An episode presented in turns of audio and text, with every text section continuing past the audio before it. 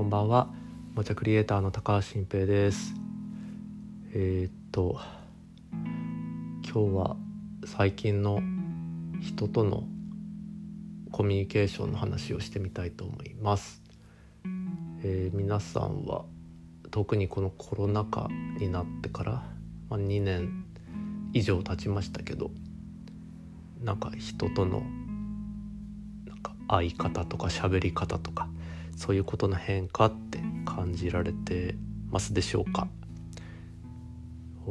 まあ、僕はやっぱ2年経ってもういろんな変化はの折に触れて感じるんですよね。でまあそれを今日はいろいろ話がとっちらかるかもしれないですけど点々と話してみたいと思います。まず、まあ、僕の妻が、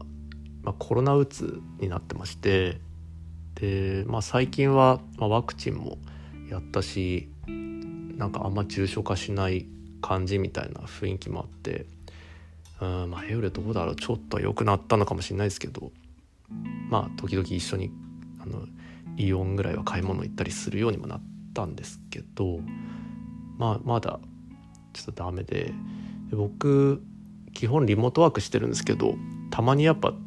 東京出て仕事をしなきゃいけなかったり出張行ったりとかするんですよ。でその度にめちゃめちゃ落ち込んででもうコロナになったらどうしようみたいな感じでむっちゃあのもう落ちてで具合も悪くなるんですよね。だから僕はもうめちゃくちゃ気を使って、まあ、できるだけ外出しないようにするとかもうこんだけ気をつけてるんだみたいなのをまあ、実際気をつけるんですけど、まあ、妻に対してはこう見せるようにしたりとかあるいは励ましたりとかするんですけど、まあ、なかなかにきつい状況なんですよね。うん、でそんな中あのもう今ってやたら飲み会誘われるようになってで僕も一切行ってないですよ。うん、まあその妻がそういう状態だっていうのもあるけどまあ今じゃなくてもいいだろうってまだ思ってる。で言ってないんですけどまあこの間の、まあ、友達がのそ仕事辞めて実家帰るから送別会だみたいな話になってでまあそれだったら行くしかないだろうと。うん。まあね思いましてでまあ妻にそのことは言わないで、まあ、言ったら心配かけちゃうから。早い時間にちょっとだったらまあ顔を出すよみたいな感じで。で行って挨拶して、まあ、帰ったんですけど。その時に僕が正直感じちゃったことっていうのが飲み会ってこんなお金と時間取られるんだって思ったんですよ。うん、でまあそれまでって僕も趣味があの焼き鳥屋に行くっていうことでまあそれ人と焼き鳥食べながら喋るのも大好きだったんで友達と。うん、でだからコロナ終わったらまた行きたいないろんな人とみたいな感じで思ってたんですけどこの2年間によって飲み会正直ちょっとなんか時間とお金ただめちゃかかるなってもう思う体になっちゃってたんですよね。で実際その人たちリモートで話せるしなとか思ってうんいやもうそういうふうに変わっちゃったんだって思ったと。でこのリモートの話で言うともう一つなんか自分の中で、まあ、新しい気づきというかちょっとした驚きがあってまあ、母親と話してたんですよ。最近母親とすごいよく喋ってて。僕長年親とあんま喋んなかったんですけどよく喋ってるんです。である時にリモート通話で母親と2人で話していてで僕はちょっとどうしても聞きたいことがあったんですよね親に。それが何なのかっていうとこの2年間うちはその実家の秋田県に、まあ、その僕の親のところに帰っていないんですよ。帰省していない。でそれはもちろん理由はコロナ。でのまあ自分たちも今言ったら危ないよねっていう意識もあるんですけどそれ以上に実家の方がもう来ないでくれって言ってるんです。でこれと同じことを話してる田舎の人たちは全国、まあ、津々浦々やっぱ同じ話聞くんですよね。友達の親も全く一緒だよっていう。やっぱ東京からね人来られたらそれ危ないですから。うん。もう来ないでっていう、まあ、自分たちももしかかってしまったらもうちょっとどうなるか分かんないからっていう怖さもあるし周りにも迷惑かけちゃうかもしれないからってことで東京から人は来ないでほしいと。うちの親は言っていたんです。でまあそれはあれなんですけど、まあ、うちの子供たちだからうちの両親からしたら孫にあたるうちの子供たちもどんどん成長しているしでうちは今毎週日曜日にうちの両親とうちの子供たちがビデオ通話をしてるんですね。だから言ったら前よりも喋ってるんですよ。顔を見ながら。前はそれリモート通話みたいなの僕たちすらやってなかったし実家なんて当然そんなものあるってことも知らなかったのでこのコロナ禍の,、まあその不幸中の幸いと言っていいかあれなんですけどリモートで話そうっていう発想に至って実家にパソコンを導入してで w i f i でつないで話せるようにしたんですけど、うんと、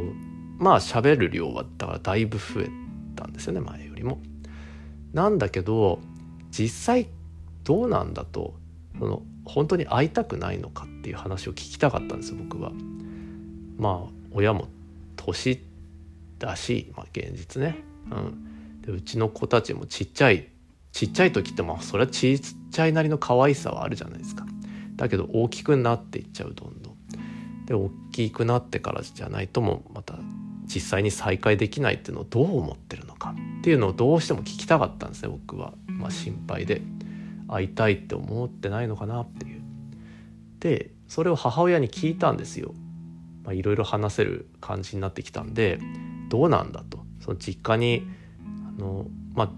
家家まで行かなくてもいいからなんかその秋田に旅行するみたいな感じで、まあ、どうか、ね、広い公園とかで会うでもいいかもしれないしその帰省してねの会うみたいなことっていやあってもいいのかなってちょっと考えてるんだけどあのどう思うって聞いたらうちの母親がその、まあ、リモート通話はめちゃくちゃいいって思ってて でもう来てもらうよりもリモート通話がめちゃくちゃ楽だしめっちゃ楽しいんだ。っ言ってたんですよ。で僕それ結構意外であそうなんだと。でまあよくよく考えたらやっぱうちのねそのだからいわゆる嫁も連れて実家に行って今までってだからその料理作ってくれたり布団用意してくれたりってもてなしとかをしてたわけですよ。でそれもやっぱすごく大変だったんですよね。でなんかまあ嫁にもま気は使うだろうしとか子供たちもまあ暴れるは暴れるわけですよ。まあ、たまあもちろん可愛いと思ってくれてるだろうけどもうギャーギャー言って走り回ったりするわけですよね。でまあそれめちゃめちゃ疲れてたみたいでで掃除もしなきゃいけないしとかねでそれからするとリモートだと顔めっちゃよく見えるし何の準備もしなくていいし毎週喋れるししかもまあ無料だしみたいなことで言うともうこのリモートで喋ってるの最高だみたいに思ってたらしくてでそれはそれでまあ良かった。んですあそうか。よよかったよかった。じゃあって思ったんですけど僕は結構驚きと複雑な感情になったんですその時。あもうリモートがいいんだって。いやすごいすごいなんていうか時代というかすごい感覚になったなって思いましたね。うん。それで言うとだって僕だって前は実際に会って焼き鳥食って喋るの楽しいって思ってたけどもリモートでよかったじゃんみたいなことを思ったわけだしでなんかねこの間も打ち合わせして東京でで久々に会った人と、まあ、何人かで、まあ、久々に会いましたね的なことでこう喋って、まあ、打ち合わせしてみたいな後にのなんかじゃあみんなで別れる時にじゃあみたいな時のさらっと感が前より全然増したなって思ってじゃあ私ちょっとここ寄って作業してくんでみたいにカフェに行く人ともう先行っててくださいみたいな人とで僕は僕でもうさっと、まあ、電車来たから乗っちゃおうみたいな感じで。でその時の脳裏にはもうこれ SNS ですぐ連絡取れるしなんだったらリモートですぐ打ち合わせできるしなっていう気持ちが超あってでもう挨拶もそこそこにさっと解散したんですよみんな。でああこうなってくんだっていうでそれに対して別に寂しさとかも感じないんですけどうん寂しさを感じた方がいいんだろうかみたいなことを僕は考えてたんですね。でうん。だから人と話すとか会うとかってなんだろうって。だからこの先誰かがじゃ海外に転勤になるんだみたいな時に送別会とか空港に挨拶に行くとかはないんだろうかって。でも多分なんかあんまりない気がするんですよ。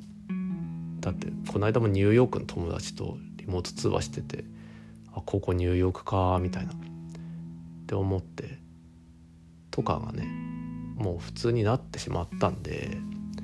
うん。かねでもそれをどうどう捉えるのか、うん、だから結局びっくりするぐらいそれでいいじゃんって思っちゃってるんですよ。うん、だからそれでいいのかなという。感じ。ですかね。うん。でこれこうなったのでも急激に最近な気はします。それまでは東京に久々に打ち合わせ行くの楽しかった。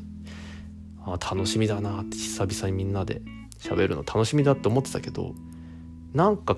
うん、大きい変化がこの数ヶ月にあった。でそれは時間の流れが2年超えたからっていうなんかその経った時間が長かったのかもしれないし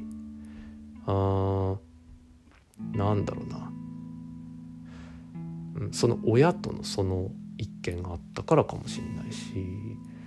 分かんないけど、まあ、いろんなことの積み重ねで人の感性って変わるんだな。常識も変わるんだなみたいなことを思いましたっていう。うん、だから自分としてはこの数ヶ月何のスイッチが切り替わってリモートでいいやがほぼほぼ100%に近づいてきたのかっていうのをちょっと振り返ってみたいと思います。はい。じゃあおやすみなさい。